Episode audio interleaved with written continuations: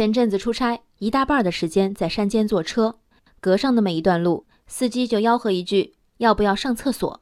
车上几位女士朗声答：“要。”好，车停下车，竟然是旱厕。在直冲脑门的气味和轰鸣的苍蝇声中，大家不约而同屏息，快步折返，连声催促司机关车门。严格来说，我们算是吃苦吃的不够。问题是，如果能憋住，能憋到下一个现代化的厕所，我们为什么要白白吃这个苦？比我更不能吃苦的是浙江杭州的初一男孩小张。这个暑假，小张的家人替他报名参加当地一个夏令营活动。小张的表哥告诉他。夏令营都是住星级宾馆，在大会议室里上课。为此，小张同意了参加夏令营。抵达后，小张发现宿舍条件与他的想象相去甚远。住在大学校园内，六人间，没有独立卫生间和浴室，五楼没有电梯，这条件他接受不了，再三要求坚决退营。网友对此当然看不过眼，这个孩子就不要上学了，就待在家里吃爷娘饭一辈子好了。还有掷地有声的四个字。后患无穷，后患无穷，到底患在哪儿？我觉得不在小张同学不能吃苦，而在他家人与他的互动模式。小张能吃苦吗？很可能不，但这大概不是他撂跳子的主要原因。家人明明和他说好，这个夏令营住星级宾馆，在大会议室上课，怎么临到头变成了不带厕所的集体宿舍？让我上旱厕可以，能不能提前十分钟告诉我，让我做一下心理建设？可以想象。把小张扔在夏令营的家长们内心翻滚着独白：这回好好练练这小子。小张呢，越想越憋屈。你可以让我在旱厕前下车，我也可以原封不动跑回车上啊。这样的父母耳熟能详。给二大爷拜着年呢，突然喊孩子过来表演节目，不愿意。你怎么那么不大方呢？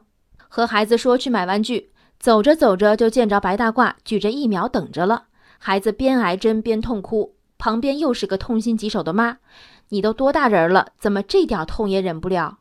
这世上的确有许多孩子，既不大方还怕疼，其中还有不少和小张一样，就喜欢住好酒店，时刻吹空调。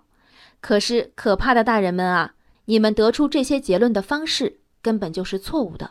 面对咄咄逼人的当众胁迫，孩子当然是畏缩的，所有心底恐惧之事都被欺瞒着推到眼前，孩子的眼泪里除了痛。还有愤怒。如果你一大早西装革履推开办公室的门，里边坐了你的领导和同事，领导嬉笑着说：“来表演个广场舞吧。”你能大方到哪儿去？嫌弃夏令营住宿条件的小张，会和网友们说的那样，未来找不到可容身的大学吗？也未必。高三时，我住带独立卫生间的宿舍，觉得不堪集体生活，想方设法让爸爸每天接送。到大一时，宿舍的水准竟然连高三时的都没有了，无法让爸爸每天从浙江来北京接送我，怎么办呢？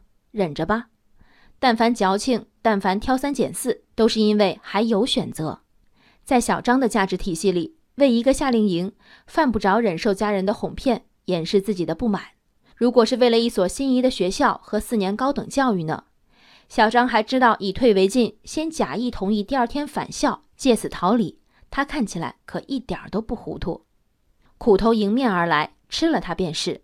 早早设计出一个苦头，先尝尝鲜，适应适应。为吃苦而吃苦的苦头，不伦不类。在小张要求退营后，其父母还苦口婆心劝说，哪怕为了将来读大学做准备，也要锻炼一下。这个逻辑无异于这次出其不意把你扔在旱厕门口，想必你下次一定能习惯了。身为父母。给了孩子养尊处优的条件，又因为这样的条件想方设法给孩子以侧面打击。想必小张的父母早早明白，自家孩子缺的不是钱，是一种体验和承受力。他们不明白的是，孩子更缺的是他们的尊重。人生海海，见微知著。我是静文，往期静观音频，请下载中国广播 app 或搜索微信公众号“为我含情”。